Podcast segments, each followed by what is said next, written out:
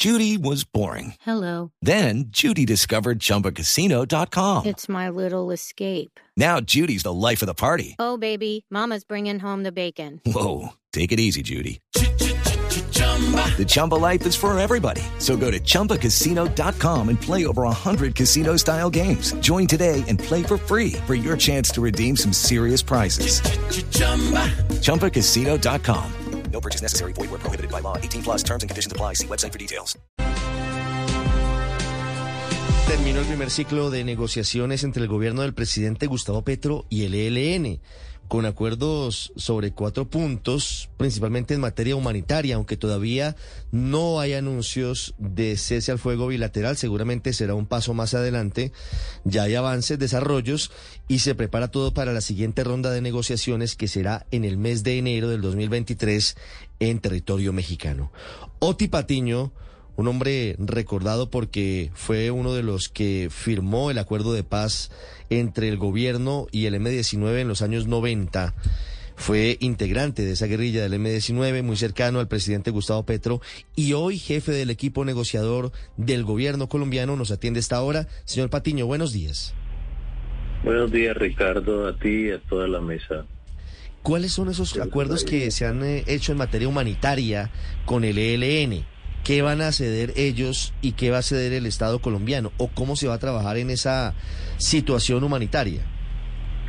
Bueno, hay más que, que va a ceder uno y otro, es cómo vamos a concurrir en la protección de, de poblaciones que están siendo profundamente afectadas por tragedias como el desplazamiento forzado, como el confinamiento, como incluso como temas como la miseria que se juntan en, en algunos territorios. Digamos, esa es como la razón de ser de, de digamos, de estos alivios humanitarios. ¿En dónde se van a aplicar esos alivios humanitarios, señor Patiño? Claro, digamos, la, la idea de los alivios humanitarios es que sean acciones muy rápidas, donde se fortalezca mucho la población, es la principal garantía de que haya una población muy activa en función de no solamente eh, ponerse al frente de estos alivios humanitarios, sino también de que desde luego el son los más, más, más beneficiados y los más activos, por supuesto. Se trata de que el poder de las armas pierda o las armas pierdan poder y digamos ofensivo y ganen poder las comunidades. De eso se trata en una fórmula aparentemente sencilla, pero no es fácil cuando en muchos territorios donde el Estado... Lucky Land Casino, asking people what's the weirdest place you've gotten lucky. Lucky? In line at the deli, I guess. Aha, in my dentist's office. More than once, actually. Do I have to say? Yes, you do. In the car before my kids' PTA meeting. Really? Yes. Excuse me, what's the weirdest place you've gotten lucky? I never win and tell. Well, there you have it. You can get lucky anywhere playing at LuckyLandSlots.com. Play for free right now. Are you feeling lucky? No purchase necessary. Void where prohibited by law. 18 plus. Terms and conditions apply. See website for details. Ha estado ausente. Eh, quien llega a tener poder son los actores armados ilegales. Ustedes han mencionado dos eh, regiones inicialmente que son el Bajo Calima en el Valle del Cauca y el Medio San Juan en Chocó. Concretamente, ¿cómo se van a adelantar esas acciones? ¿Cómo van a garantizar que cese el desplazamiento, los confinamientos? ¿Cómo van a atender a quienes están en la miseria en medio de esa situación?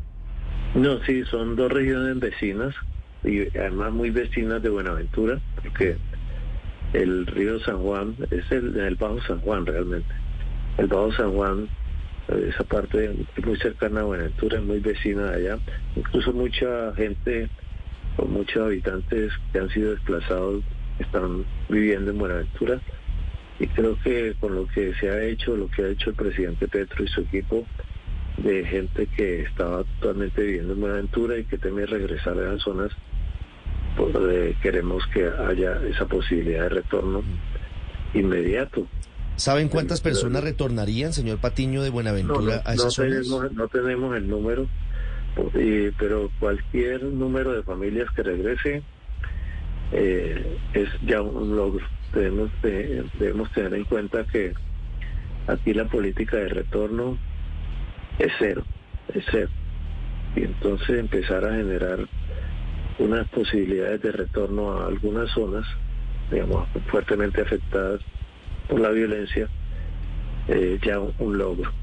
De todas maneras son lo que no, no queremos eh, o no pensamos que se pueda regresar, se pueda pensar en retornos masivos, sino en triunfos modestos donde concurra el Estado, donde concurra el ELN, pero sobre todo donde la población esté muy presente. En esos confinamientos, señor Patiño, generalmente lo que se presentan son enfrentamientos entre grupos ilegales, entre el ELN y el Clan del Golfo en la zona del medio y del Bajo San Juan, o entre el ELN y el Ejército en algunas otras zonas. ¿Cómo van a garantizar la seguridad de quienes retornen, que hoy están desplazados en Buenaventura, si en últimas no va a depender exclusivamente del ELN o del Estado? ¿O cómo va a funcionar, por ejemplo, frente al clan del Golfo que está enfrentado con el ELN? ¿O cómo va a funcionar frente al ejército? ¿Va a desescalar o va a cesar operaciones militares contra el ELN? No, pues justamente se trata de que el, ejército en esas zonas, digamos, adopte una, una posición de defensa, de protección del proceso que está desarrollando ahí. Poder neutralizar mediante conversaciones inicialmente al plan del Golfo y desde luego con compromisos ciertos al, al ELN en esas zonas. De eso se trata. Eh, en, el, en el bajo atrato, por ejemplo, pues es muy difícil la situación porque quien domina ya en este momento es eh, el clan del Golfo y todavía no hay unas conversaciones ciertas con él. Y además no es competencia de, de la comisión en la cual yo estoy trabajando ese tema para trabajar en esa región. Pero allí en el, en el Bajo San Juan sí hay una importante presencia del ELN y desde luego eh, hay el compromiso de que el, el ELN, por un lado, está muy dispuesto a cesar hostilidades contra la población civil y va a asumir una actitud de un, de un virtual cese al fuego en caso, digamos, de que no sea atacado por las fuerzas mm, institucionales, como por el ejército o por la, o por la armada, y, y, estamos seguros que no lo va a hacer. Sí, señor Patiño. Esto por parte del Ejército de Liberación Nacional que se está comprometiendo a ir desescalando por lo menos en estas dos regiones el conflicto, pero por parte del Estado colombiano se ha hablado también de acciones humanitarias concretamente en las cárceles. ¿Cuál es el compromiso del gobierno del presidente Petro frente a las cárceles? ¿Van a liberar a integrantes del ELN hoy presos? A ver, a ver, le cuento. Hay una, allí hay una situación en las cárceles. Yo creo que ustedes las conocen no solamente que cobija a personas del ELN, sino también la población que sufre eh, por, por enfermedades, algunas de ellas terminales, y que están en una situación, eh, digamos, inhumana. Digamos, confinados allá y sin la debida atención médica y sin la posibilidad incluso a veces de, de apoyo familiar para, digamos, eh, soportar con más o más paciencia o más tranquilidad esas crisis de personas casi agonizantes en muchas de esas cárceles. Entonces, eh, se ha planteado, no, no, se ha planteado de que esas personas puedan estar en, sus hogares eh,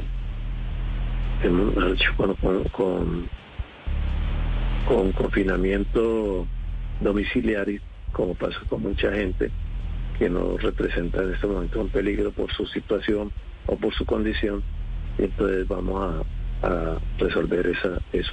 Tengo el listado de pues, siete personas. Eh, ¿Ustedes tienen el mismo número? ¿Siete eh, personas? ocho, ocho, ocho. Ocho, personas.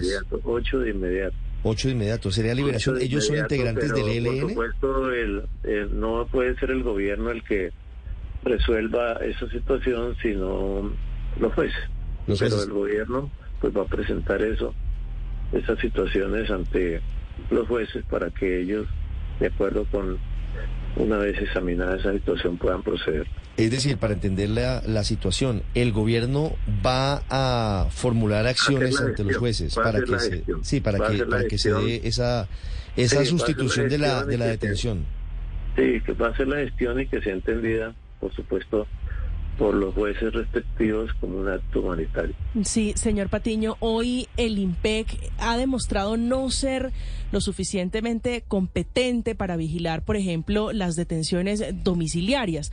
¿Cómo va a funcionar ese sistema tratándose de personas que muy seguramente son condenados y por delitos como rebelión, terrorismo? ¿Cómo, cómo pretenden ustedes o cómo se imaginan que va a funcionar la vigilancia de la detención domiciliaria para estas siete personas si los jueces llegaran a acceder a ella?